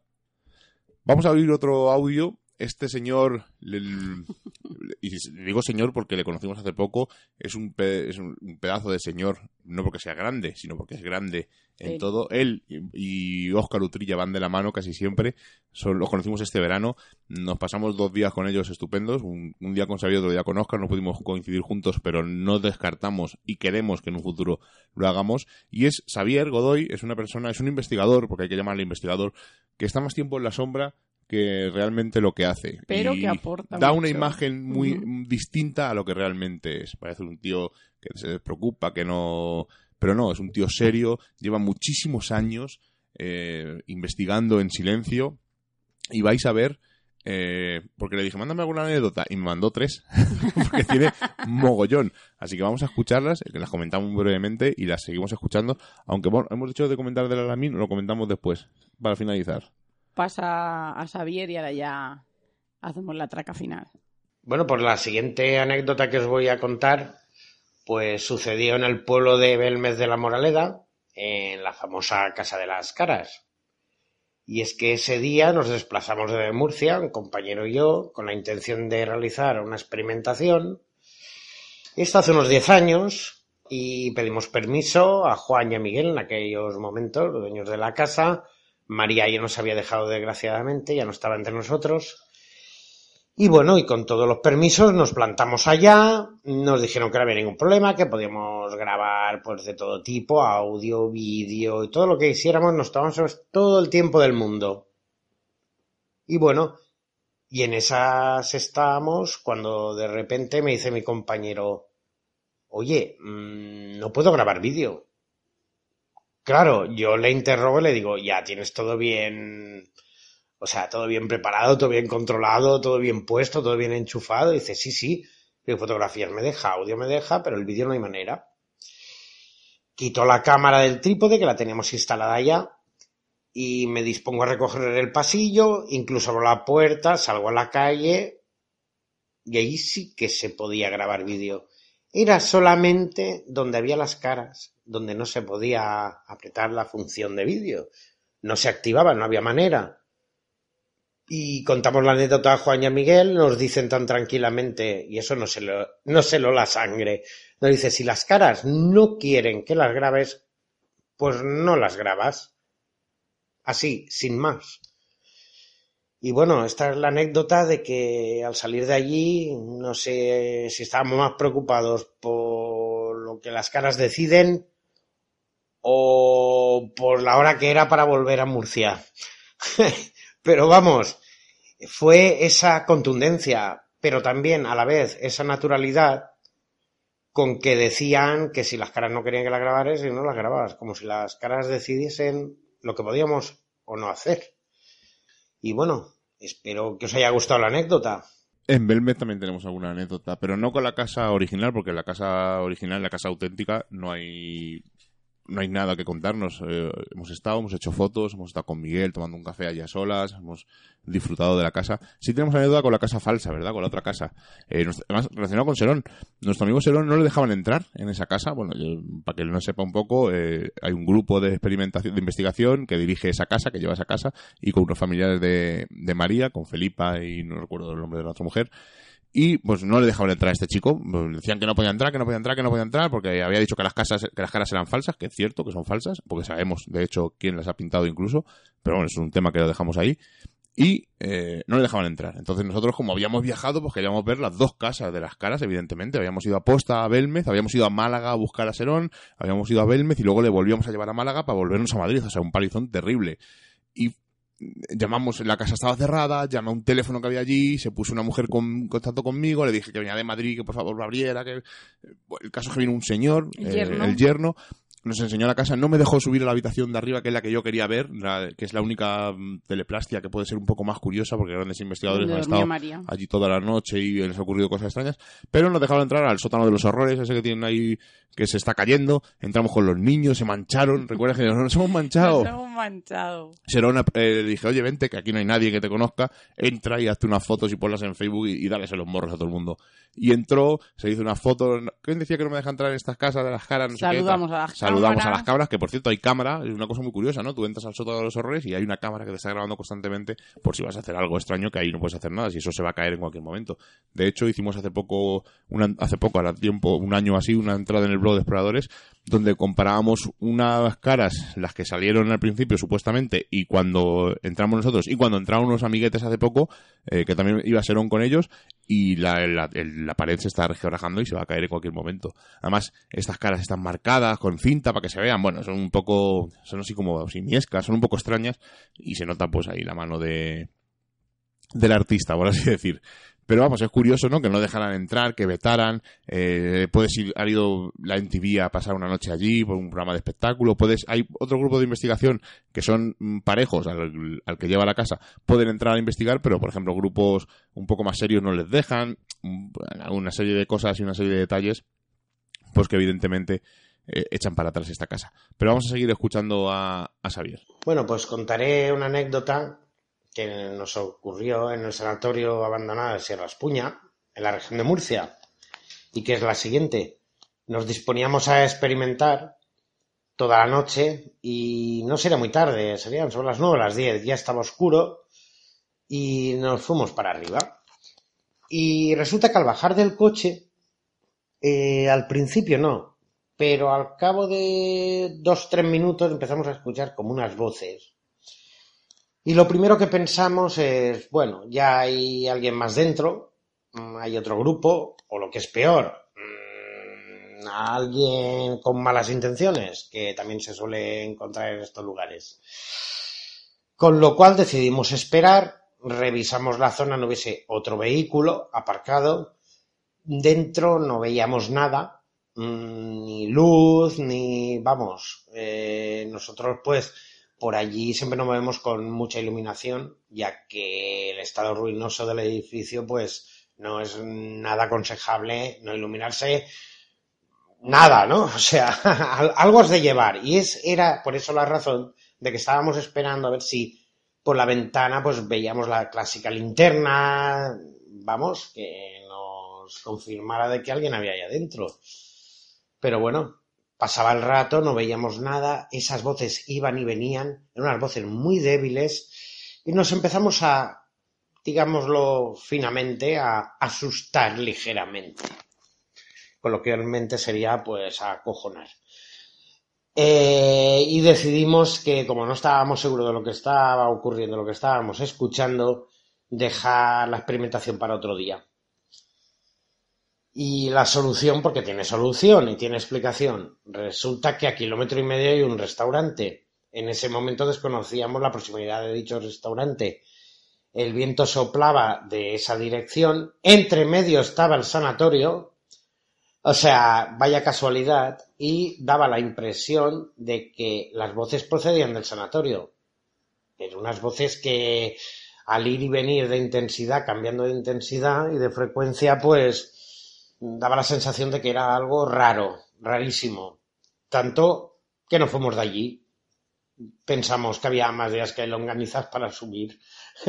claro, el restaurante a esas horas estaba abierto y la gente igual salía a fumar y bueno, y conversaciones que se colaban llegaban hasta allá. Pusimos una grabadora. No salió absolutamente nada. Eh, bueno, esta es la anécdota que nos asustó y luego pues descubrimos que ahí había un restaurante. O sea, que no me, no me puedo imaginar si llegan a hacer una fiesta de despedida de soltero en el restaurante o, o yo qué sé, o ¿me entiendes? la que se hubiese liado ahí de voces paranormales. Pero bueno, mm, siempre, siempre, siempre hay que valorar la acústica. La acústica es muy caprichosa, muy caprichosa y te puede traer ondas de audio de que están muy alejadas, sonidos de coches de la autopista que igual está a 15 kilómetros. Vamos, es muy caprichosa. Se ha de sopesar todas las posibilidades antes de dar veredicto de que aparece una voz fantasmal y nos fuimos corriendo. En fin. Bueno, y esta es la anécdota. Que ahora te ríes, pero allí estábamos todos muy blancos. De, de voces, de voces fantasmales así de ese estilo, tienes ahí la, una anécdota en Agramonte.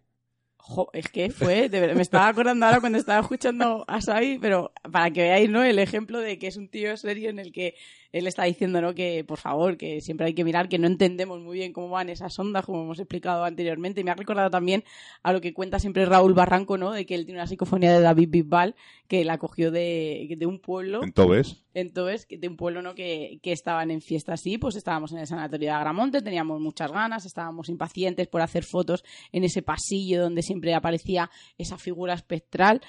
Total, que estábamos allí grabando y yo hice la pregunta, eh, creo recordar, eh, ¿hay alguien aquí? no, ¿No? ¿hay algún niño aquí? ¿Hay algún niño aquí?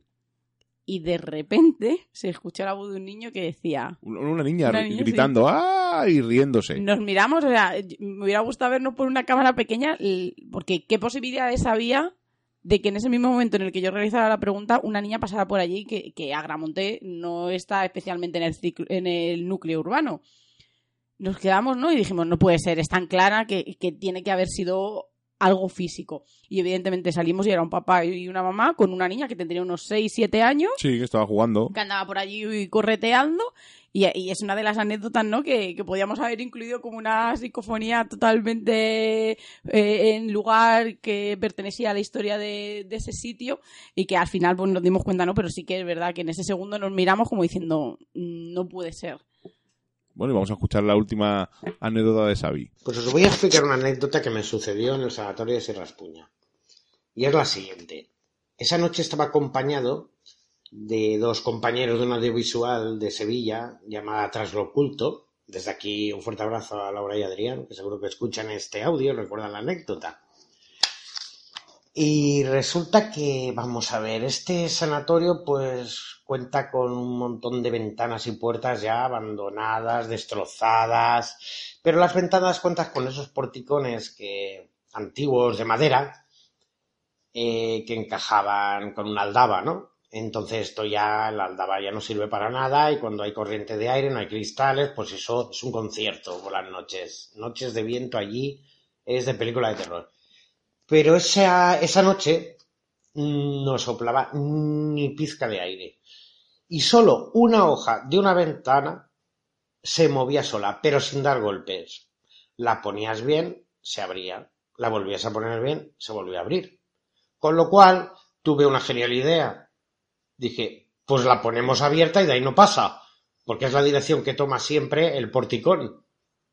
Nos fuimos a experimentar una hora, más o menos calcularía yo, y a la salida del porticón estaba hacia el lado contrario, que era imposible. O sea, metido hacia adentro, saltándose un tope que tiene la ventana que aún lo fuimos a comprobar y aún existía. O sea, había atravesado la madera al tope de piedra. Es que no, no logro entender. Y bajaron blancos mis compañeros porque aparte la majestuosidad del edificio impone. La primera vez que vas allá y de noche iluminando con linternas, pues impone. Yo tengo la suerte de tener familia en el pueblo de al lado, en Totana, y ya pues he ido bastantes veces. Ya, vamos, ya no me asusta tanto, pero hasta yo quedé impresionado. O sea, no es una anécdota graciosa, pero luego lo recuerdas y la cara de mis compañeros, vamos. en fin, y esta es la anécdota. Nosotros hemos estado en Sierra Puña una vez. No nos pasó nada extraño. Lo único extraño es el camino, porque encima cogimos el camino largo y encima yendo, es una carretera muy estrecha. Y justo en mitad de la montaña se apareció una caravana y casi no pasamos ni la caravana ni nosotros, que fue lo más extraño que nos pasó. Pero con ventanas, así podemos tener. una- Bueno, eh, lo más curioso es. Está relacionado con la Torre del, del Diablo, esta de, de Barcelona, que estuvimos hace este verano. Estuvimos Torre allí Albana. Torres Albana. Estuvimos una noche experimentando allí, que no se puede experimentar, que lo hemos dicho en mil sitios. Pero eh, tanto había una foto eh, extraña de un grupo que nosotros según llegamos dijimos, eh, esta foto extraña es, es por esto, como eh, cuando participamos en el programa de televisión, que soy un rap, un golpe, pues era producido por la misma ventana, porque es la única ventana que tiene contraventana. Trozo, es que se llama. Tiene un trozo, además, es que es como, le pasa un poco como lo que está contando, un, trozo de contraventana. Entonces, claro, cuando corre algo de aire, eh, depende de la posición en la que se quede, parece que hay alguien asomado, o si corre algo de aire, pues choca y produce un ruido. No llega a hacer un ruido de una ventana, porque no está entera, pero hace el ruido de chocar. Por lo tanto, es un poco la explicación lógica que podría ser a lo que ocurre en ese sitio. Pero cuéntanos, vamos a terminar muy rápido con el Alamín, porque en el Alamín nos han pasado un montón de cosas. Eh, les han tirado de la mochila eh, y luego eran ellos mismos que se estaban girando. Hemos encontrado a un niño en la iglesia en mitad de la noche que quería asustarnos. Arriba, en el- Arri- arriba. no, en la iglesia, subido Sí, sí. en, en donde se pone la Virgen, donde se pone el, el Cristo, La imagen, la sí. pues ahí estaba el niño subido y sus amigos, valientes ellos, estaban escondidos en la parte de arriba y de esa la iglesia. mujer que nos gritaba. Una mujer que no gritaba, que descubrimos que muchos grupos de investigación dicen que hay una mujer que grita en el Alamín y descubrimos que es un pájaro que es, está en un árbol justo al lado de esta iglesia. Eh, el pueblo maldito, como dicen algunos, que nadie se atreve a entrar. Bueno, pues eso que nadie se atreve a entrar, vete un sábado por la noche, que allí eh, más de 200 personas haciendo botellón, con los coches por allí dentro corriendo porque se puede entrar. Bueno, es un despiporre. Pero cuéntanos tu anécdota del Alamín. La del olor, la, que olía como a iglesia. En las escuelas, además, en las antiguas, en el antiguo cole que, que había allí, pues eh, una noche estábamos eh, haciendo una pequeña exploración porque nos gusta volver a ese pueblo. No sé por qué hay sitios ¿no? en los que parece que te llaman a que vuelvas. Y, y este es uno de ellos. Pues estábamos por allí y de repente era la primera vez que me ocurría mm, explorando. Pues eh, empecé a notar ¿no? un olor como a rosas, pero muy, muy intenso. Andamos por unos pasillos que además estaban totalmente derrumbados. Entramos pa- para adentro y no olía. Salíamos para afuera un poquito, pero sin llegar a estar eh, en el exterior. Y ahí era donde estaba el olor. Pues eh, dijimos que evidentemente algo debía de, de estar pasando, algo había. Sí, pero no, descubrimos esa noche lo que era. Fue No. en otro sitio donde descubrimos lo que era. Nos quedamos un poco porque además era como... No, era la primera vez que nos ocurría y sabíamos que, que no iba a ser nada, ¿no? O, parano- o, no, o nada paranormal que no es lo que nos estaba ocurriendo. Pero sí que es verdad que fuimos a... Nos fuimos unas vacaciones de verano y fuimos al, al hostal, ¿cómo se llamaba? Al cónsul. al cónsul, al, hotel El Cónsul, y subiendo por ahí, a mí me recordó estas veces que, que hueles una cosa, ¿no? Y te retrae al pasado. Entonces a mí me ocurrió. Y dije, a que huele como aquel día en el Alamín. ¿Qué es lo que, qué es lo que pasa aquí, no? Y además no- ni siquiera estábamos en el hotel, estábamos subiendo como una pequeña colina, ¿no? Que hay y un pequeño terraplén por el que hay que subir. Y había unas plantas que eran, como deciros, como, como una especie de, como parece muy parecida a la planta del romero. Y era eso lo que olía. Lo toqué, ya me, me lo llevé ¿no? a, a la nariz y evidentemente olía como aquel día en el Alamín y descubrimos que no había ningún ente, ninguna energía que nos estaba diciendo aquella noche en el Alamín que estaba allí, ¿no? de su, nos estaba alertando de su presencia, sino que era una planta que, que crece también en este lugar. Y podríamos seguir contando Por historias. favor, déjame terminar con ¿Cuál? la que yo creo ¿no? que, que me hace sonreír cada vez que, que, la, que la recuerdo. Pues eh, vamos a contar la, La de del Johnny. del no, Johnny. no, la de- no, esa ya la hemos contado aquí, la de Johnny, que la escribimos eh, en el libro el día que fuimos al chalet de Franco por la noche. Que, que- con el guarda. Ah, vale, cuéntalo. Pues cuéntalo. mira, subimos una noche que queríamos entrar al canto del pico y como nuestra obsesión primera es ir de noche, pues nos aventuramos eh, hacia un- una noche de perros. No, no, eh, hacía, o sea, hacía mala, pero no estaba lloviendo ni nada, sino que hacía mucho aire y dije, Claro, "Bueno, da no, y igual, em- y, empezó luego a aprovechamos". chispear. Pero ya, ya claro, ya subiendo, venga, vamos arriba. a irnos, no sé qué. Venga, pues venga, vamos. Empezamos como casi literalmente escalando, llegamos allí, estaba todo cerrado a cal y canto, no pudimos entrar. Pues bueno, pues para no volver otra vez por esas piedras y encima eh, que sabéis que cuando las bajadas son mucho más peligrosas y si ya había llovido un ratito, pues decidimos eh, seguir un camino que había como unas escaleras de piedra y dijimos, bueno, pues esto debe de dar algún sitio.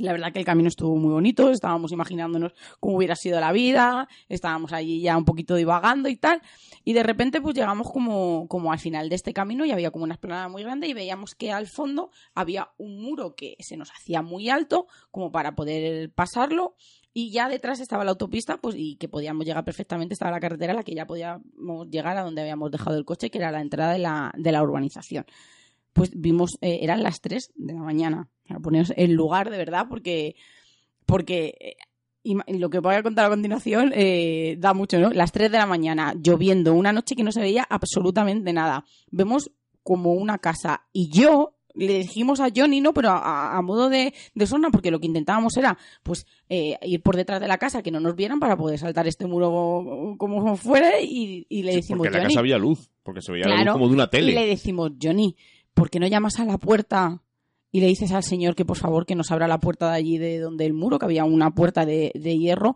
y que nos deje salir? Digo, porque es que, digo, yo no soy capaz de saltar ese muro. O sea, no tardó dos segundos en adelantarse a nuestros pasos y se iba directamente a la casa. Y ya le paramos por la espalda, le cogimos de la chaqueta y le dijimos, pero Johnny, ¿dónde vas? Que esa es la casa del guarda, que como ya me vas a salir con una escopeta, digo, y es que no lo contamos ninguno. Y es que me parece tan, o sea, fue una, una reacción tan inmediata la que tuvo decir, ah, pues sí, vio, vio la salida, ¿no? De, de ese túnel en el que estábamos atrapados, de decir, voy a decirle al señor, imaginaos a las 3 de la mañana, yo imagino a este hombre con pijama, llamando a unos tíos. con la ropa de vigilante, no creo no, no, porque a lo mejor son los guardas y no están vigilando, ¿sabes lo que te quiero decir? que son todos los guarda guardas de mantenimiento y eso. Y yo digo, y, y- y tú llamas a su casa como diciendo, ¿quién llama dentro de mi, como si uno llama dentro de tu casa a la puerta de tu habitación? Entonces yo creo que fue, fue una noche, además, luego al saltar el muro fue horrible. Miguel casi se parte las piernas y no le llegó a, coger porque por un lado del muro parecía más pequeño y por el otro eh, era mucho más alto. Pero yo creo que eso, ¿no? Yo me hubiera imaginado Johnny tocando la puerta de ese guardias eh, desconcertado, ¿no? En, en pijama, saliendo a ver qué era lo que ocurría. También nos pasó una vez que fuimos a un sitio, atravesando un, un campo de sembrado, por un lateral, que saltaron como unas luces verdes con unos láseres, y llegamos a un sitio que había una valla y no podíamos pasar, y el coche casi se nos mete en el fango, y cuando salimos, eh, que íbamos a ir andando a la casa que estaba... No, hombre, claro. sali- vino un coche hacia nosotros como las películas sembrado americanas. no, en los caminos de... eh, eh, íbamos como para los caminos donde están las parcelas y como Miguel y Johnny no tienen pueblo, pues no entiendes ni yo les dije, vamos a ver, van a venir porque aquí no hay casas ni hay nada. Si tú vienes aquí, pues se supone que vienes a robar o vienes a hacer cosas que no de... Que no, que no, siempre me dicen que soy una pesada. Pues evidentemente vinieron unos señores en patrol con unos pedazos de focos, que ya te digo yo que el de atrás estaba con la escopeta, porque estábamos en Talavera de la Reina, y nos dijeron que qué hacíamos ahí. Y es que encima el coche se nos quedó, se nos quedó embarrado y nos tuvieron que ayudar. Bueno, nos pusimos de barro que parecía que veníamos del Dakar. Y fue una noche esa. Pero bueno, yo voy a decir otra noche que estuvimos también en Talavera de la Reina, porque os digo que se me dicen que son muy pesadas. no encontrábamos Un lugar. Vale, vamos a dejarlo ahí. Pues era invierno cerrado.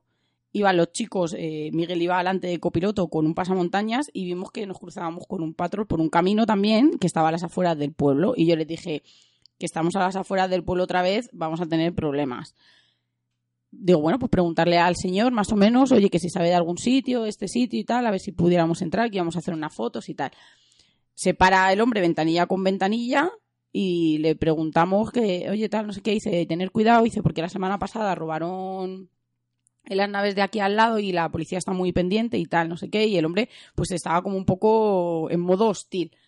Claro que el modo, claro que este hombre tenía toda la razón, porque es que estos dos señores, el, el conductor y el copiloto, iban con el pasamontañas y ni siquiera se lo quitaron para, para hablar con este señor. Y yo le dije, pero ¿cómo no nos va a tratar este mal este hombre si acaban de robar estas naves y vais con pasamontañas? Y que es que ni siquiera se dieron cuenta de que lo llevaban. Imaginaros, eh, a las 2 de la mañana, un señor que viene a lo mejor de la parcela de regar, baja la ventanilla y se encuentra con un coche lleno de gente, con gente con, eh, con esos señores con pasamontaña. Es que hacía un mogollón de frío y Ya. ni nos dimos cuenta, o sea, tampoco vamos a... ¿Qué a pensaría ese señor cuando llegó a su casa? a saber. Podríamos seguir contando más historias, casi lo lo digo antes, pero eh, podemos tirar otra hora y pico. Pero es que pensamos que vamos a hacer un programa pequeñito y hemos hecho un programa de hora y media. Y os tengo que dejar la versión extendida de Raúl, que la escucharéis después de la música al finalizar. Así que ya nos despedimos, que ya la semana que viene empezamos. Vamos, esta semana, que narices, esta semana, que lo cuelgo, creo que lo colgaré el martes. Esta semana empezaremos eh, los directos en Radio Color a las 11 en la 106.2 o si no, desde la aplicación de Radio Color. Recordad, Color con K como Radio Vallecas. Así que nos despedimos hasta la semana que viene. Adiós, Sheila. Muy buenas noches. Como ya hemos pasado el umbral mágico de la medianoche y nos reclama el misterio, nos ocultamos nuevamente en nuestras guaridas a seguir con nuestra vida mundana. Y la próxima semana nos volvemos a encontrar con nuevos temas del misterio, los cuales no revelaremos en su totalidad, porque recordad, estáis escuchando en Radio Color en la 106.2, Misterios en Viernes. Hasta la semana que viene.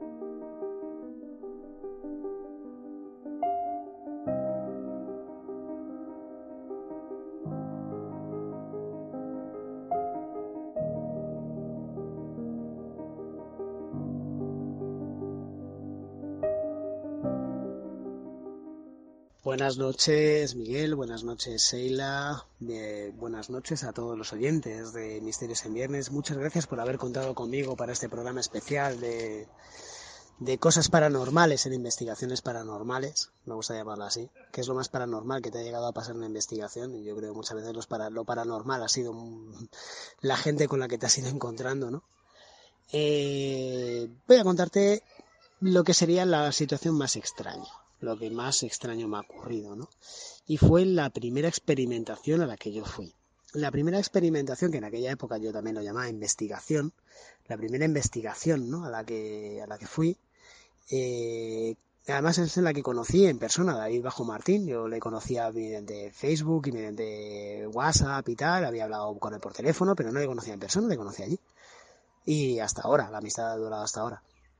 Pues nosotros íbamos cuatro personas, eh, entre ellos iba David Bajo, y por el camino aquí nos faltaba nada, un pequeño trecho para llegar a donde teníamos que a donde teníamos que ir nos encontramos con otras cuatro personas. Con nosotros iba un integrante que era pues, teóricamente sensitivo y a las personas que bajaban una de ellas le dijo tienes que darte la vuelta porque llevas a un ente pegado y te va a acompañar para siempre así que tienes que darte la vuelta para que el ente se vuelva a quedar en el sitio donde estaba anteriormente Claro, mm, yo era inexperto, yo tenía realmente poco conocimiento y era súper crédulo, era, madre, estoy de investigación, ¿no? Estas cosas realmente suceden, ¿no? Estas cosas realmente pasan, esto es, esto es increíble.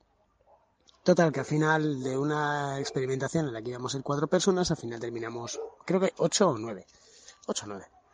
Total, que ya hicimos la entrada apoteósica como elefantes en una cacharrería. Fuimos recorriendo casi todo el lugar ya cuando llevamos creo que una hora, hora y pico recorriendo el lugar es cuando ya por fin me, me dio por sacar la cámara de vídeo, en una cámara de, sub, de, 8, de Super 8, es decir, en cassette, en cinta, de Super 8 milímetros, en cinta, madre mía, para lo, que, para lo poco que me, llevaba, que me llegaba el dinero en aquella época. y con toda la tontería ya por fin me puse a grabar. Y claro, diciendo los demás, no, es que tenemos que buscar un campamento base y tal. Y digo, pues el campamento base, si vamos aquí recorriendo el sitio ya casi una hora. Teóricamente ya están sucediendo cosas, teóricamente todo esto ya tiene que quedar registrado, porque teóricamente es a lo que vienes, ¿no? A registrarlo y a investigarlo y a ver por qué sucede y tal, ¿no? Eh, con nosotros iba una persona, ya como os he comentado, que era teóricamente sensitivo, y cada dos por tres, una vez que empezamos a lo que se hace grabación y hacer experimentos, pues se cogía, se daba la vuelta y gritaba, psicofonía. Al cabo de otro rato y tal, psicofonía. Al cabo de otro rato, psicofonía. Evidentemente, el nivel de acierto fue del 0%. No hubo ninguna sola psicofonía en el momento en el que esa persona marcaba, ¿no? Luego paramos a comer algo y tal, en uno de los rellanos, algún sitio un poco más ancho, ¿no? Del sitio en el que estábamos y tuvimos un conato de, de posesión infernal. Lo digo así porque luego realmente ni de posesión, no hubo posesión de nada, lo que había era una cantidad de sugestión, una cantidad de histeria colectiva, digamos, todos increíble porque claro, todo lo que nos estaba pasando alrededor, todo eran fenómenos paranormales. Desde el triste aleteo de un murciélago hasta una paloma que dice la gururú. O sea, aquello estaba totalmente fuera de control.